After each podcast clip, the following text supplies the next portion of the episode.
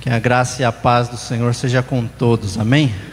O Senhor tem uma palavra que vai de encontro exatamente aquilo que você está vivendo. O Senhor não te deixou órfão, o Senhor está cuidando de você. Jó, capítulo 1, do versículo 6 ao 12. Deixa aberto a palavra, feche apenas os olhos, amém? Senhor nosso Deus e nosso Pai, louvado seja o teu nome, Senhor. Em teu nome estamos aqui para pregar a tua palavra, Senhor Jesus para falar, Senhor Jesus, do teu evangelho, falar do teu poder, falar da tua presença, Senhor. E eu te peço que o Senhor abençoe, Pai, a palavra que vai ser dita aqui, Senhor. Eu te peço que eu não diga nada que venha de mim, Senhor, nem um ponto de vista meu, nem uma opinião.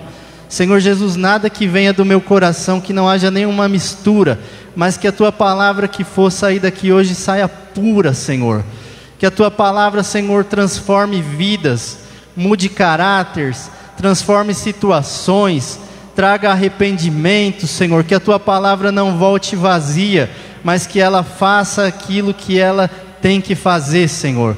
Senhor, prepara todos os corações que vão ouvir, que sejam boas terras, para que a tua palavra enraize, que a tua palavra dê frutos, que a tua palavra, Senhor Jesus, não volte vazia nessa noite, Pai. Em nome de Jesus, que o teu reino avance, Pai. Que o inferno seja saqueado, Pai. Que vidas que estavam indo, Pai, ao abismo, venham para o reino da luz nessa noite. Ainda que online, eu creio nisso, Pai. Porque a tua palavra é poderosa para alcançar os corações. É assim que eu oro e te agradeço, em nome de Jesus. Amém? Então, vamos à leitura, Jó, capítulo 1, do versículo 6 ao 12. E diz assim: Num dia em que os filhos de Deus vieram apresentar-se perante o Senhor, veio também Satanás entre eles. Então perguntou o Senhor a Satanás: De onde vens? Satanás respondeu ao Senhor e disse: De rodear a terra e passear por ela. Perguntou ainda o Senhor a Satanás: Observaste o meu servo Jó? Porque ninguém há na terra semelhante a ele, homem íntegro, reto, temente a Deus e que se desvia do mal. Então respondeu Satanás ao Senhor: Porventura Jó, debalde, teme a Deus? Acaso não cercaste com sebe a ele e a sua casa e a tudo quanto tem? A obra de tuas mãos abençoaste, e os teus bens se multiplicaram na terra. Estende, porém, a mão e lhe toca em tudo quanto tem, e verás se não blasfema contra ti na tua face. E disse o Senhor a Satanás: Eis que tudo quanto ele tem está em teu poder. Somente contra eles, contra ele não estenda a mão. E Satanás saiu da presença do Senhor.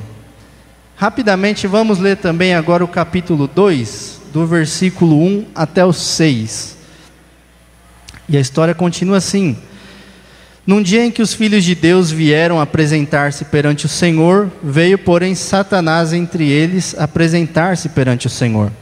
Então o Senhor disse a Satanás: De onde vens? Respondeu Satanás ao Senhor e disse: De rodear a terra e passear por ela. Perguntou o Senhor a Satanás: Observaste meu servo Jó? Porque ninguém é na terra semelhante a ele, homem íntegro, reto, temente a Deus e que se desvia do mal. Ele conserva a sua integridade, embora me incitaste contra ele para o consumir sem causa. Então Satanás respondeu ao Senhor: Pele por pele, e tudo quanto o homem tem dará pela sua vida. Estende, porém, a mão, toca-lhe nos ossos e carnes, e verás se não blasfemará contra ti na tua face. Disse o Senhor a Satanás: Eis que ele está em teu poder, mas poupa-lhe a vida. Amém? Até aqui. Então, nós temos aqui nesse episódio uma história já muito conhecida de todos nós, onde um belo dia os filhos de Deus estavam diante de Deus e juntamente com os filhos de Deus, creio aqui, os anjos, veio e se apresentou a eles também Satanás. E o curioso é que se você for perceber, Deus nota Satanás e Deus começa a conversa com ele. E Deus pergunta: Por acaso você. Deus pergunta: De onde vens? E ele fala: De passear na terra, de rodear por ela, e é isso que Satanás faz mesmo. A Bíblia diz que ele está ao nosso derredor, como leão, procurando a quem tragar. Nada mais é que isso que, que, que Satanás estava fazendo, rodeando a terra, passeando por ela, procurando quem tragar. E Deus faz uma pergunta a Satanás: Você observou meu servo Jó? E Deus vai dar algumas credenciais aqui de Jó. E Deus, quando vai falar alguma coisa a seu respeito, a meu respeito, Deus não vai dar uma opinião sobre você, Deus não vai dar uma opinião sobre mim. Deus vai dar o diagnóstico exato sobre você e sobre mim. Porque Deus não é um Deus de dar opinião, Deus te conhece melhor do que você mesmo. Deus me conhece melhor do que eu mesmo. Então, quando, Jó vai quando Deus apresenta a Satanás algumas características de Jó, Deus sabe exatamente do que está falando. Observaste meu servo Jó, homem íntegro. O que, que seria esse íntegro? Um homem íntegro é aquilo que você é quando ninguém está olhando. Isso é um homem íntegro. A integridade, a completude, a complexidade. Porque a gente pode muito bem ser alguma coisa aqui, se vestir de crente aqui, falar bonito aqui, e na segunda-feira ter uma vida totalmente contraditória. Mas não é isso que o Senhor falava a respeito de Jó, homem íntegro. O que ele era aqui, ele era onde ele estivesse. Homem reto. O que é um homem reto? Um homem reto, um homem, uma mulher, quando eu digo homem, um ser humano. O que é essa retidão? Jó era exatamente aquilo que ele aparentava ser ele tinha a aparência de um homem santo, de um homem piedoso, e ele era isso em todo o tempo. Homem temente a Deus é outra característica que Deus dá de Jó. Temente a Deus, Salomão vai nos dizer que o, que o temor ao Senhor é o princípio da sabedoria. Então Jó era um homem sábio, temente a Deus. E mais uma das características, das credenciais que Deus dá a respeito de Jó que se desviava do mal. O que, que é isso? É um cara que se esforçava para viver uma vida de santidade. Aonde tinha um mal, aonde tinha um lugar que não era um lugar apropriado, ainda que esse lugar seja no seu coração, nos seus pensamentos, ele se desviava. Era um homem que se desviava do mal, um homem que exercia a santidade. E dito tudo isso, Deus falou para Jó: Você viu tudo isso? O meu servo Jó? Todo esse conteúdo que ele tem? E aí o diabo vai dar algumas respostas para Deus em relação a tudo isso que Deus fala sobre Jó. E o diabo, a princípio, cria duas teses aqui. Parafraseando, o diabo vai dizer assim: é muito fácil Jó conservar tudo isso que ele tem, porque o Senhor deu tudo para ele. Aonde Jó coloca a mão, prospera. O Senhor deu uma família abençoada para ele. O Senhor deu uma família abastada. O Senhor deu os dez filhos. Os seus filhos são amigos.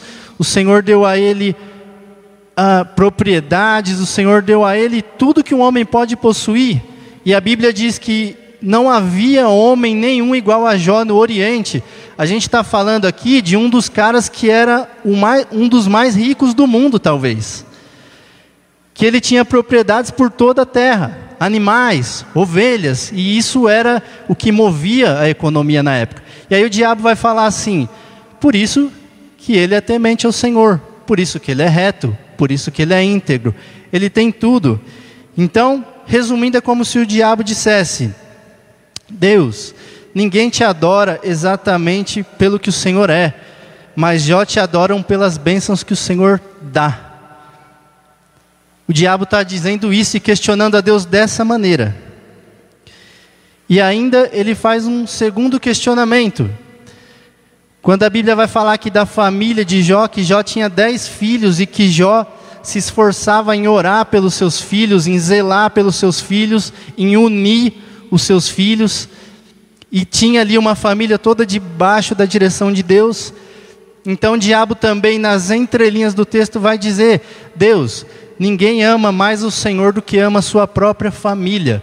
Toca nos bens de Jó e toca na família de Jó, que você verá se ele não vai blasfemar diante de ti na tua face. Então, Deus permite ao diabo tocar nos bens e na família de Jó. Qual é a resposta de Deus? Fala, então, pode ir, toca em tudo que ele tem, pode tocar nos seus bens, pode tocar na sua família, porém, você não vai tocar na vida de Jó. E aqui a gente já aprende uma coisa. O diabo só vai até onde Deus permite e nem um centímetro a mais. Martinho Lutero, em uma das suas frases, disse: Satanás é como um cachorro na coleira de Deus. Você entende a soberania de Deus? Se o diabo vai fazer alguma coisa, é até onde Deus diz, até ali você pode ir. Nem um milímetro a mais você vai avançar. E com a permissão de Deus, o diabo vai lá e toca nos bens de Jó. E no versículo 3 do capítulo 1, a gente vê que Jó era o homem mais rico de sua geração. E aqui eu já quero deixar claro que cai um mito aonde no nosso meio muitas vezes se diz que um homem rico não pode servir a Deus. Jó era um dos homens mais ricos do mundo e servia a Deus. Um homem rico pode ser filho de Deus? Pode ser temente a Deus? Pode ser piedoso? Sim, o problema não é ter dinheiro. O problema é o dinheiro te ter. Aí é onde Deus não gosta. Aí é onde entra o pecado. O problema não é você ter dinheiro no bolso. O problema é você entronizar o dinheiro no seu coração. E a palavra até incentiva que aquele que não tem emprego, que trabalhe para ter com que acudir o necessitado. É bom que você tenha, mas o seu dinheiro tem que estar a serviço do reino e não você sendo servo do seu dinheiro. O amor ao dinheiro é a raiz de todos os males. Então o problema não é ser rico. Jó era rico, mas a palavra diz que igual a ele não havia homem nenhum. Era um homem muito piedoso. Mas então Jó tem um colapso financeiro e ele perde todos os seus bens. E eu não vou ler aqui o capítulo inteiro para a gente ganhar tempo. Mas aqui você sabe que Jó começa a ter os seus animais roubados e as suas propriedades roubadas, e de repente Jó perde tudo, e vem um servo dele e diz: Só sobrou eu para te anunciar. O resto foi embora tudo, você perdeu tudo. Não sobrou nada, não sobrou nenhuma ovelha, não sobrou nenhum camelo, não sobrou nenhum animal. Tudo que você tinha, em questão de um dia, se perdeu só sobrou eu para te trazer essa notícia aqui. E aí eu te pergunto: a primeira tese de Satanás estava certa? Aonde Satanás dizia: ninguém adora a Deus pelo que ele é, mas pelas bênçãos que ele dá. O que, que Jó vai responder depois de ter perdido tudo? Está lá no capítulo 1, versículo 21. Nu saí do ventre da minha mãe e nu eu voltarei. O que eu ganhar nessa vida, do nascimento até o dia da minha sepultura, glória a Deus, se vier amém, se não vier amém. O meu louvor a Deus não é pelo que Ele me dá ao decorrer da minha vida. O meu louvor e adoração a Deus é por quem Ele é. O meu louvor e minha adoração a Deus não é se Ele vai me curar do que eu tenho, não é se Ele vai mudar a minha situação. O louvor que eu tenho a Deus, a adoração, a reverência, a consagração, a devoção, é algo que não pode ser destruído. É algo que, se ainda que a morte vier e me pegar, e uma doença, e um sofrimento, e que isso dure, como foi com José do Egito, preso injustamente dois anos, todavia me alegrarei no Deus da minha salvação. É o que a gente cantou aqui. Porque a gente está vivendo um momento em que a figueira não dá o seu fruto, em que a vide, o fruto da oliveira, mente, em que a gente trabalha e as coisas não estão acontecendo, e a gente está vivendo dias em que nem trabalhar a gente pode, em que se a gente trabalhar, parece que a gente está fazendo uma coisa errada, porque nos foi proibido até o trabalho. Mas ainda assim, a minha adoração todos os dias será ao Senhor. Ainda que na minha casa só haja ali um pouquinho de arroz, como foi com aquela viúva, um pouquinho de farinha para fazer o último bolo. Todavia me alegrarei no Deus da minha salvação. Você entende a profundidade do arrependimento que você foi chamado para ter a salvação? Não tem nada a ver com aquilo que Deus vai te dar. E aqui Jó derrota a primeira tese de Satanás, onde Satanás diz que Jó só adora a Deus por aquilo que Deus dá. Só que a história continua, o relato continua.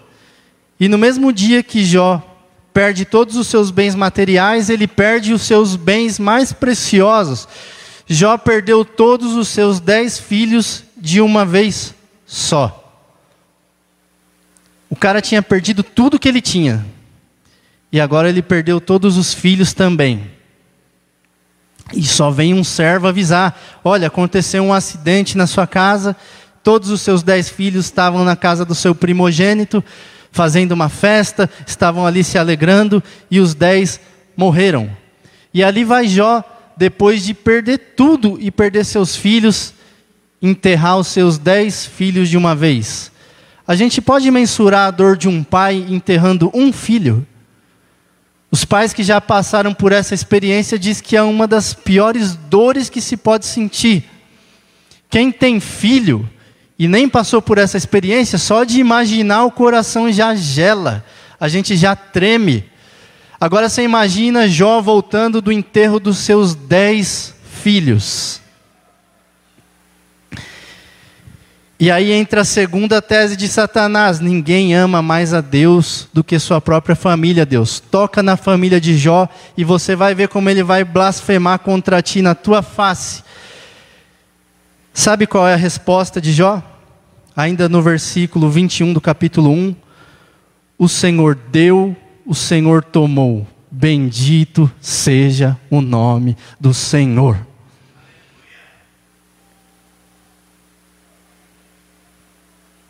Por mais que você ame a sua família e você deve amar, foi Deus que te deu.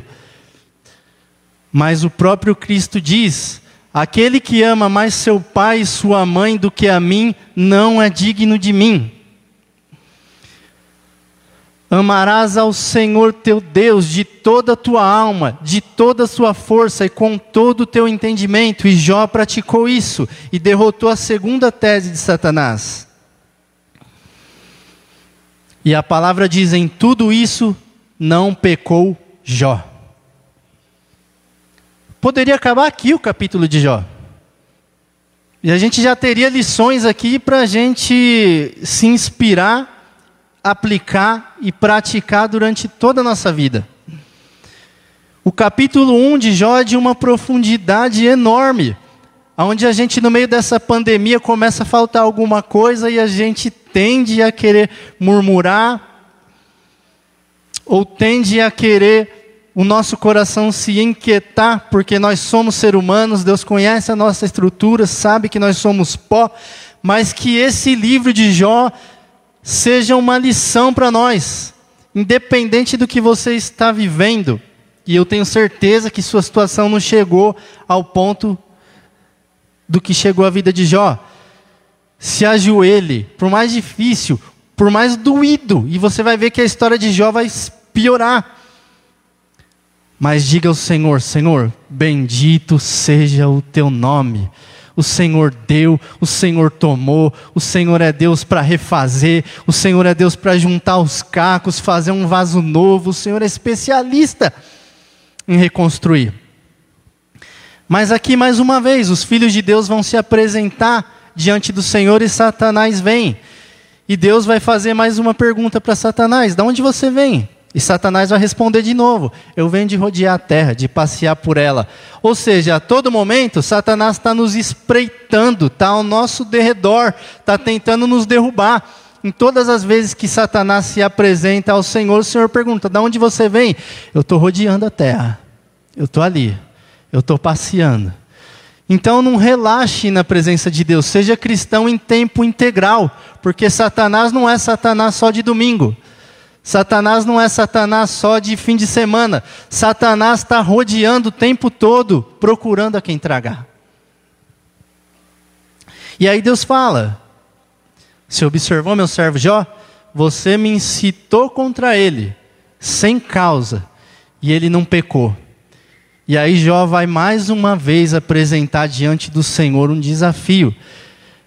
Falou: Olha, Jó perdeu os bens, Jó perdeu a família mas toca ali na saúde, pele por pele, Satanás diz, e você verá se ele não blasfemará contra ti na tua face. Então, o que Satanás vai dizer é o seguinte: ninguém, Deus, ama mais ao Senhor do que a si mesmo. Permita que eu toque na saúde de Jó. E aí vocês já sabem, Satanás vai e toca desde a cabeça até a planta dos pés, e Jó é coberto de feridas, e Jó é coberto de tumores, e ele perde tudo. A Bíblia diz que até os seus servos, até os, seu, os seus criados tinham vergonha da situação que ele ficou e a sua família, a Bíblia vai falar ali dos seus parentes, ninguém queria mais saber dele. Jó ficou largado, o cara que era um dos caras mais ricos do mundo, o cara que Deus diz que ninguém havia de se comparar a ele. Em um dia acontece tudo isso. E aí ele está ali se coçando com um caco de telha, se coçando do que sobrou, caído no chão. E vem a mulher dele e fala: Ainda conservas a tua integridade, amaldiçoa o teu Deus e morre. O que, que Jó vai dizer para ela? Falas como uma louca. Temos recebido o bem de Deus e não receberíamos também o mal? E aí, o que, que vai acontecer? Jó derrota a terceira tese do diabo. Jó amou a Deus mais do que amou seus bens, Jó amou a Deus mais do que amou a sua família, e agora Jó ama a Deus mais do que a si mesmo. E ali Satanás é derrotado pelo amor e pela devoção que Jó tinha a Deus, independente daquilo que Deus poderia dar a Jó. Que profundidade de um servo de Deus. Homens como Jó, homens como outros personagens que eu já citei aqui em outra oportunidade, a Bíblia classifica esse tipo de gente como homens dos quais o mundo não é digno. O mundo não merece ter homens assim aqui, tamanha a devoção, tamanha a servidão a Deus. Mas aí ainda não acaba aqui. Quem que vai aparecer na história agora? Os amigos de Jó. E os amigos de Jó apareceram ali, deveria ser em solidariedade a ele, né? Porque se você vê um amigo seu sofrendo tanto, você vai lá para quê? para tentar ajudar de alguma forma, ainda que for só dar o seu ombro para ele chorar. Mas a situação de Jó era tão triste que imagine você comigo agora essa cena. A palavra vai dizer que quando os amigos de Jó, os três amigos de Jó, chegam e se deparam com aquela cena de Jó jogado no chão, um homem quebrado, eles sentam do lado de Jó e durante sete dias ficam os quatro ali, Jó e os três amigos, sentados no chão e ninguém tem coragem de ir à boca para falar nada, tamanha a tristeza. Olha o cenário. Você já imaginou você chegando para consolar um amigo seu, só que a situação é tão triste que você só consegue sentar do lado dele e durante sete dias ninguém é capaz de falar nada, tamanha a dificuldade. E melhor seria se continuasse assim, porque quando os amigos de Jó começam a abrir a boca, não vem coisa boa. Porque os amigos de Jó entenderam que por ele estar tá daquele jeito, alguma coisa de muito errada Jó tinha feito. Então os amigos de Jó começam a acusar ele sem fundamento nenhum de muita coisa. Jó foi chamado de louco, Jó foi chamado de adúltero, Jó foi chamado de ladrão. Disseram que a riqueza de Jó vinha de ele roubar órfãos e viúvas e por isso que a mão do Senhor pesou nele. Disseram que Jó era louco e por isso que Deus matou os filhos dele. Então, cuidado quando você for falar de alguém. Principalmente quando você vai falar de alguém em nome de Deus. Se não foi Deus que te revelou, não fale nada. Porque foi como um rolo compressor passando por cima de Jó. E vinha acusação, e Jó, você é isso, Jó, você é aquilo. E aquilo não parava, já não bastava o momento. E você não vê nenhum deles falar, Jó, vamos superar essa, meu irmão. Estamos junto, fica tranquilo, vamos reconstruir, vamos lá para minha casa. Não tem. O que tem aqui são acusações. O que tem aqui é tentar achar um erro na vida de Jó para justificar o seu estado. E Jó, quando vai abrir a boca para falar, ele começa a questionar Deus. Por que, que ele está passando por tudo, por tudo isso? Não tem momentos da nossa vida que a gente não entende nada e a gente começa, meu Deus, por quê? Meu Deus, o que está acontecendo?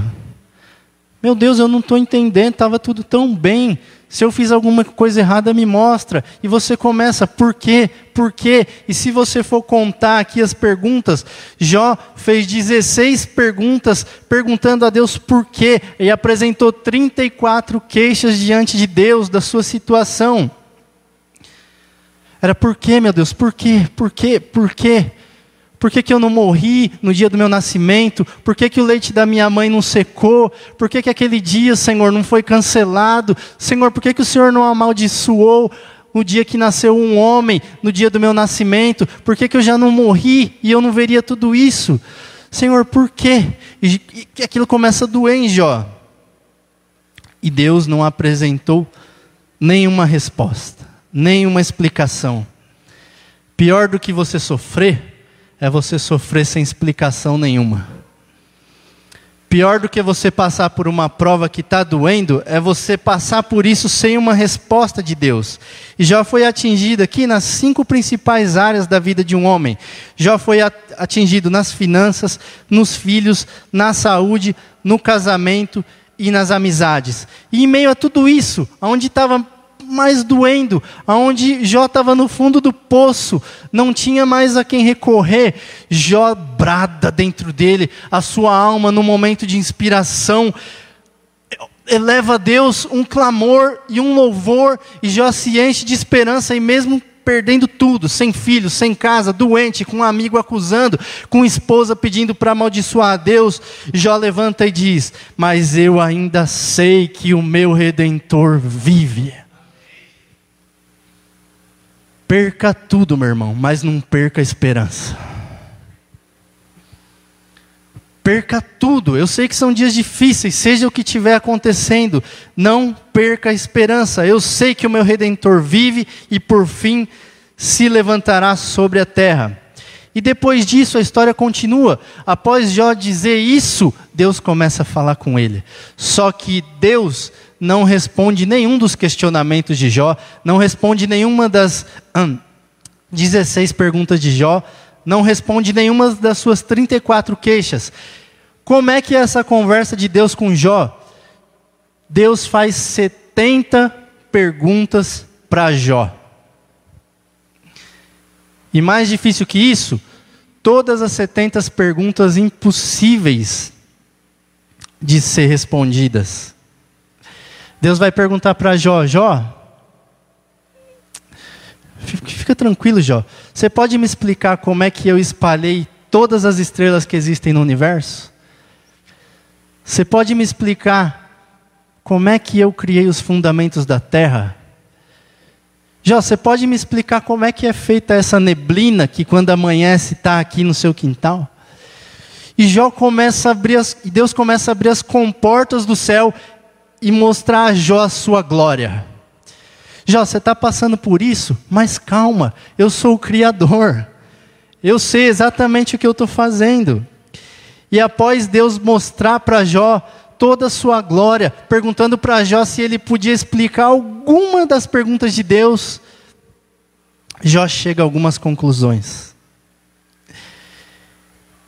E aqui a gente, lá no capítulo 42, no último capítulo, Jó vai dizer assim para Deus: Bem sei que tudo podes. Jó começa a olhar para ele e entender que Deus podia mudar aquilo num estalar de dedos. Se você entender e ler com atenção, você vai ver que essa frase não é simplista, bem sei que tudo podes. O cara estava sendo ralado no chão. E aí é onde o poder de Deus opera. Porque o poder de Deus opera na nossa fraqueza. Às vezes Deus precisa tombar a gente para a gente ver que a gente não é nada. Às vezes Deus precisa colocar a gente no meio de uma tormenta que a gente não tem controle nenhum, porque nas piores tormentas se formam os melhores marinheiros. Às vezes Deus precisa te colocar numa prova, no olho do furacão, porque Deus quer que você saia dali mais forte. Porque Deus quer colocar coisas para você tomar conta, Deus quer te dar ministérios, Deus quer colocar pessoas na sua vida, mas Deus precisa te preparar antes disso. Um bom soldado não se faz só treinando ali no dia a dia.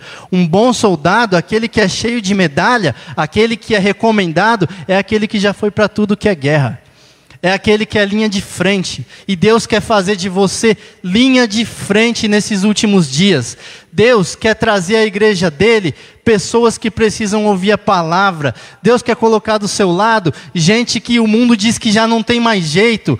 Deus quer colocar diante de você pessoas que a sociedade desprezou, mas Deus tem que te dar a patente antes. E para te dar a patente é preciso passar pela prova.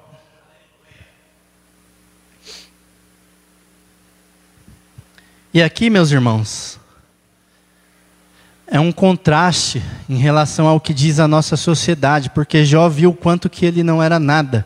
E se você for ver,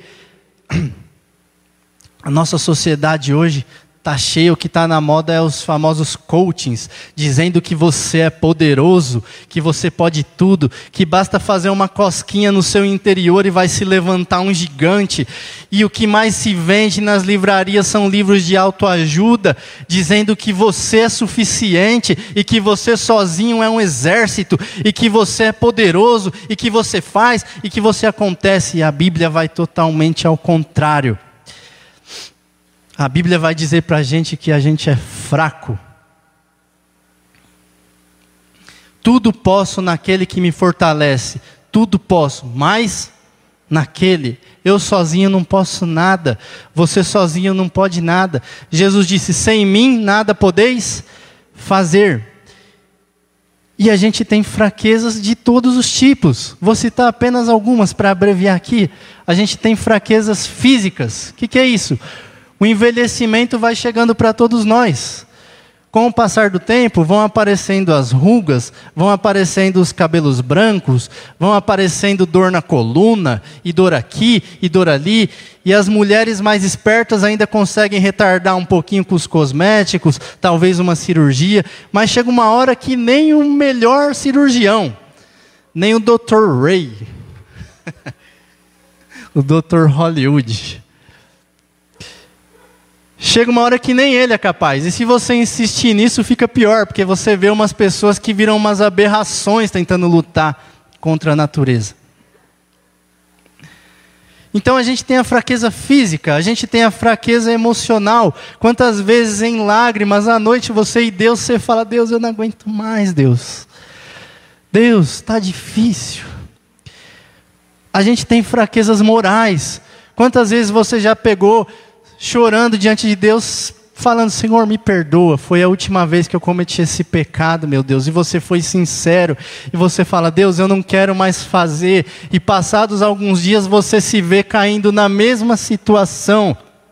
E não faltou honestidade da sua parte com Deus. Às vezes nos falta o poder para vencer a tentação.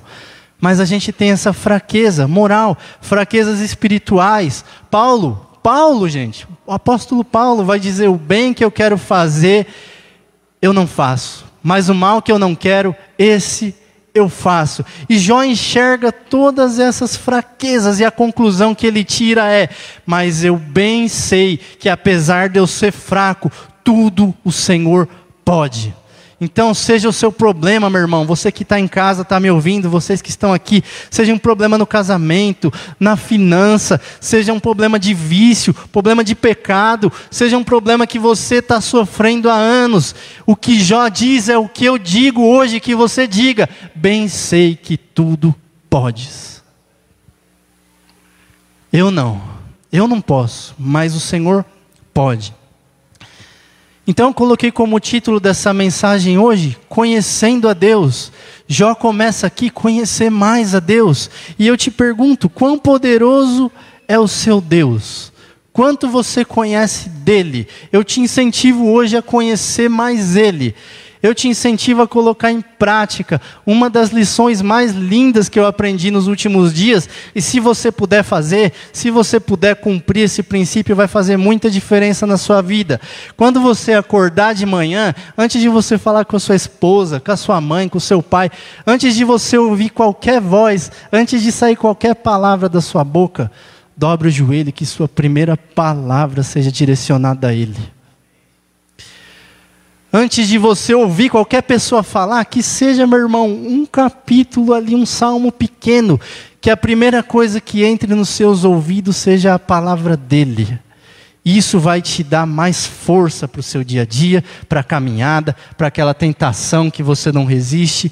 Mas a palavra nos orienta o seguinte: conheçamos e prossigamos em conhecer ao Senhor.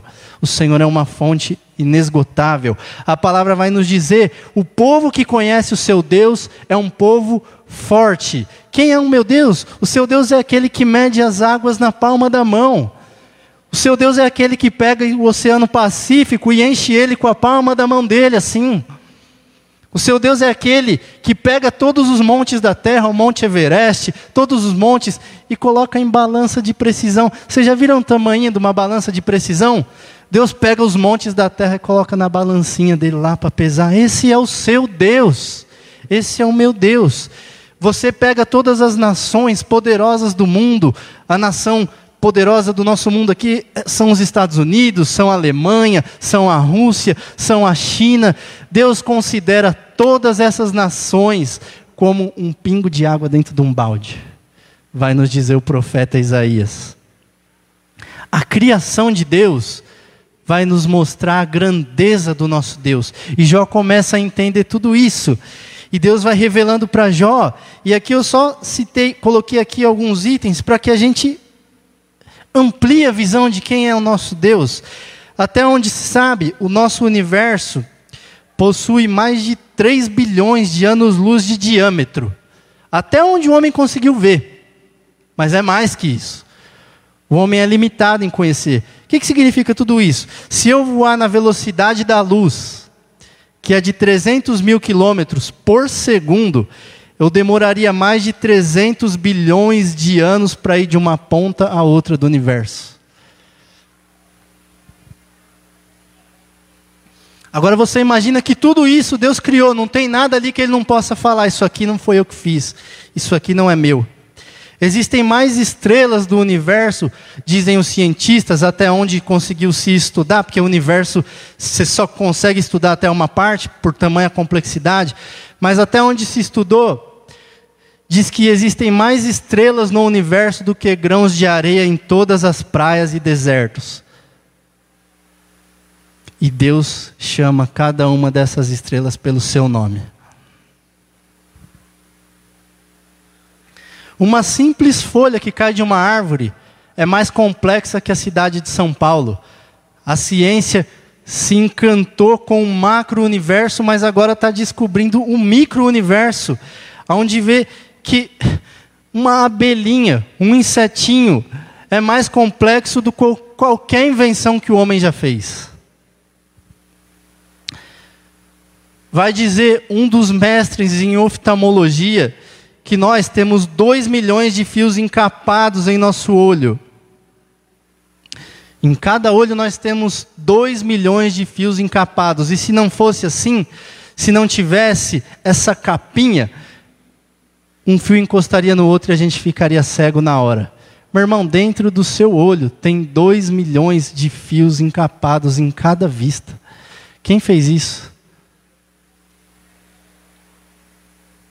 A gente lê de maneira tão simplista que Deus pegou o barro ali, fez o homem. Eu me imagino eu fazendo uma massinha e assoprando. Mas quando juntou o Pai, o Filho e o Espírito Santo, meu irmão, foi a maior engenharia que, que alguém poderia conhecer. Nós somos formados por 60 trilhões de células vivas em nosso corpo e cada uma dessas células possui uma fita de DNA de 1,70m, onde está gravado todos os seus dados genéticos. Se soma todas essas fitas de DNA que tem no seu corpo, dá 102 bilhões de quilômetros de fita de DNA. E Deus colocou cada uma delas em você. Qual é o tamanho do seu Deus? E aqui o Glauber contou uma historinha já algumas vezes, que é daquele menininho que perguntou para o pai qual é o tamanho de Deus. E aí o pai fala: Filho, tá vendo aquele avião lá no céu? Deus é daquele tamanho. E aí o menininho vai dizer: Nossa, pai, mas aquele avião é pequenininho, quase que não dá nem para ver.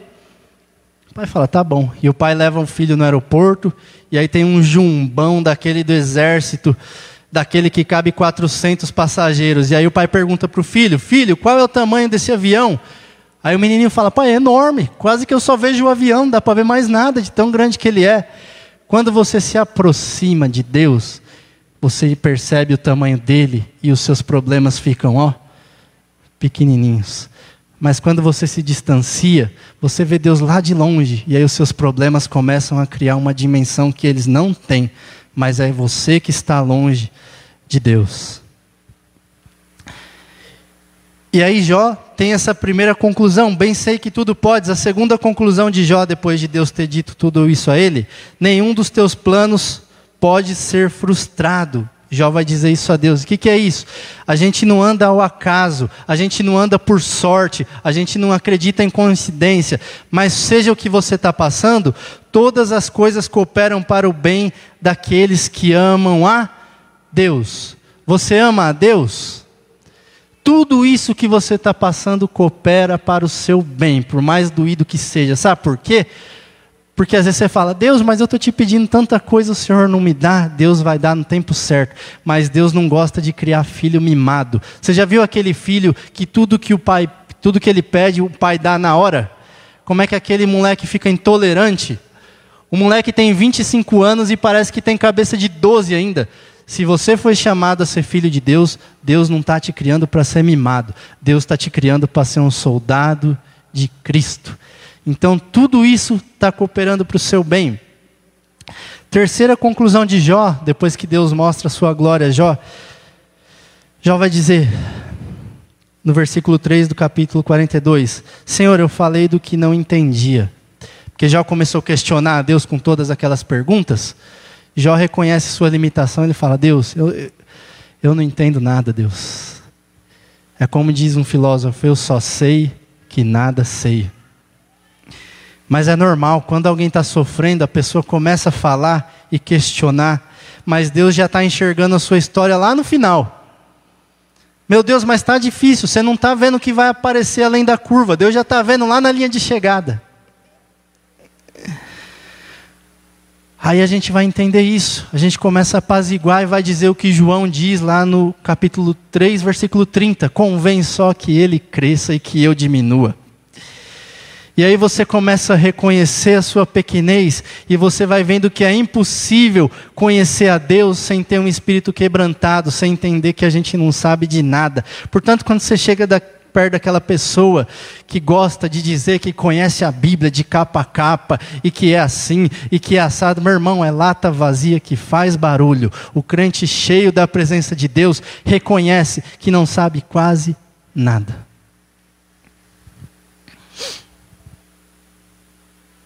A quarta conclusão que Jó vai tirar: Senhor, eu te conhecia só de ouvir, mas agora os meus olhos te veem. Jó vai dizer isso lá no final da história. Eu te conhecia só de ouvir, mas agora os meus olhos te veem. Mas eu quero que você atente, olha a humildade de Jó. O próprio Deus disse de Jó, ele é um homem reto, íntegro, temente a Deus, que se desvia do mal. Mas mesmo Deus dizendo tudo isso dele, ele vai e diz: Senhor, eu te conhecia só de ouvir. Agora é que eu estou me aprofundando mais. Agora é que os meus olhos te veem. Portanto, se na sua caminhada cristã você acha que você já viu muito de Deus, você ainda está bem na superfície. Deus quer te mostrar muito mais.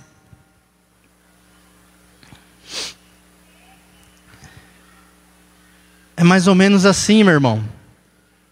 É como um homem que nunca foi à praia tem a história lá do, do cara que nunca tinha ido à praia, para você entender um pouco do conhecimento de Deus.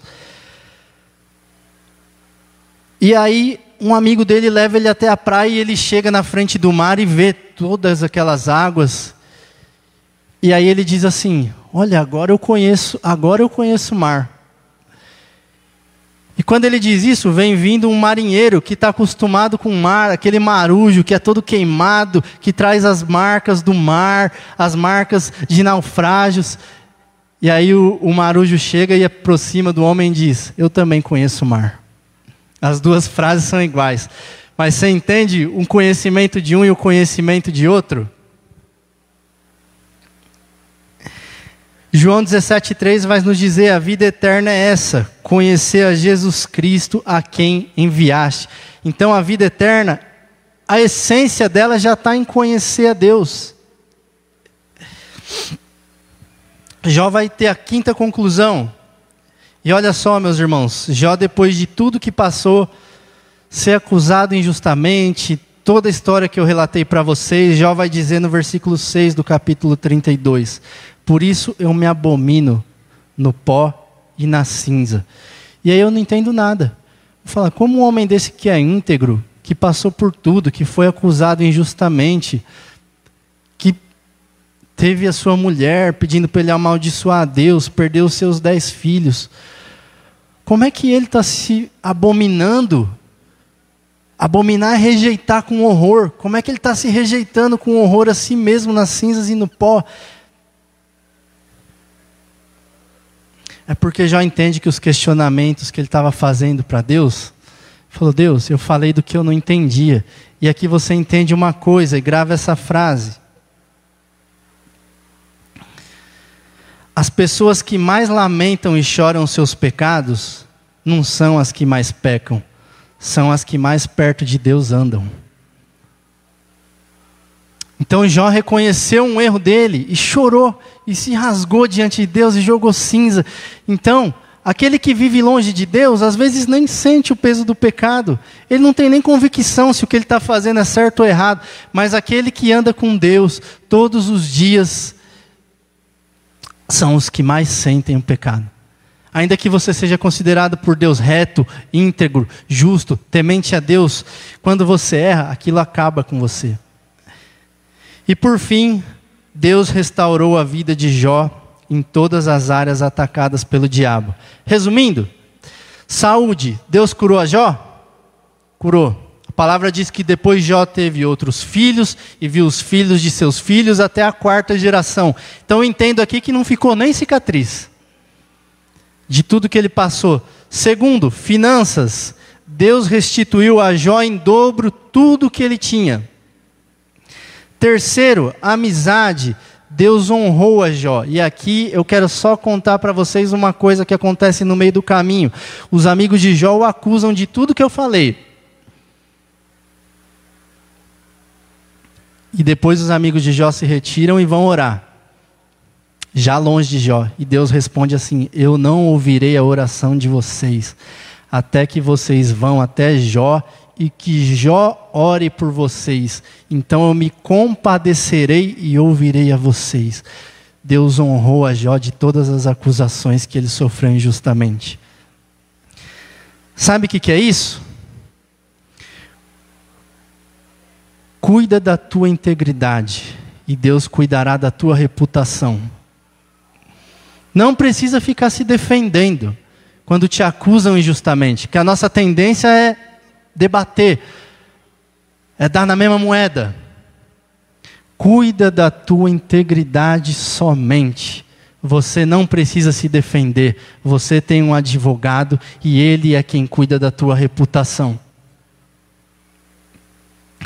Quarto, casamento. A Bíblia vai dizer, a Bíblia não vai nos dizer que Jó casou com outra mulher. A Bíblia vai dizer que Jó teve filhos. O texto nos dá a entender que ele continuou com a mesma mulher. Então Jó apesar de tudo, não desistiu da sua esposa. E olha que agora Jó estava rico, Jó estava saudável, Jó estava cheio de bens. Eu tenho certeza que se fosse na nossa gíria, Jó podia chegar e falar assim para a mulher dele: A fila andou, meu bem. Você não mandou eu amaldiçoar meu Deus? Mas aqui fica uma lição: não desista do seu casamento. Deus é Deus para restaurar, seja lá o que precisa ser restaurado. E como eu disse, quarto, Deus restaurou o casamento de Jó. E quinto, para encerrar, e a parte mais bonita que eu considero dessa mensagem, faltou Deus restaurar o que agora? Os filhos. E a palavra diz que Deus restituiu tudo em dobro a Jó, ok? Jó tinha quantos filhos? Dez. No final da história, quantos filhos Jó vai ter? Não. A lógica é dizer que ele tem 20, porque Deus restaurou tudo em dobro. Mas, no final da história, Jó tem outros 10 filhos. Parece que a palavra de Deus não se cumpriu plenamente, então, não é? Porque Deus ia dar tudo em dobro para Jó. Mas aqui eu quero te ensinar uma coisa. É como um pai cristão que vai enterrar o seu filho cristão. E chega alguém para consolar e fala: Olha, eu sinto muito pela sua perda, meus pêsames. E o pai olha para aquela pessoa e fala: Eu não perdi nada. Eu sei exatamente onde meus filhos estão. Eles estão do lado de Cristo me aguardando. Eu não perdi nada. Então Jó, que tinha dez filhos, agora tem dez filhos no céu e dez filhos na terra. Então, se você perdeu alguém, você não perdeu alguém. Ele só está te aguardando. Nós sentimos muito a passagem do nosso irmão Lázaro, do qual eu admirava muito, mas nós não perdemos ele. Ele está só nos aguardando para a gente louvar junto do lado de Cristo. Você entende a diferença? Por quê? E aqui a Bíblia fala. Satanás queria afastar Jó de Deus, porém Satanás aproximou Jó de Deus. Antes eu te conhecia de ouvir, mas agora os meus olhos te veem, porque nenhum dos teus planos podem ser frustrados.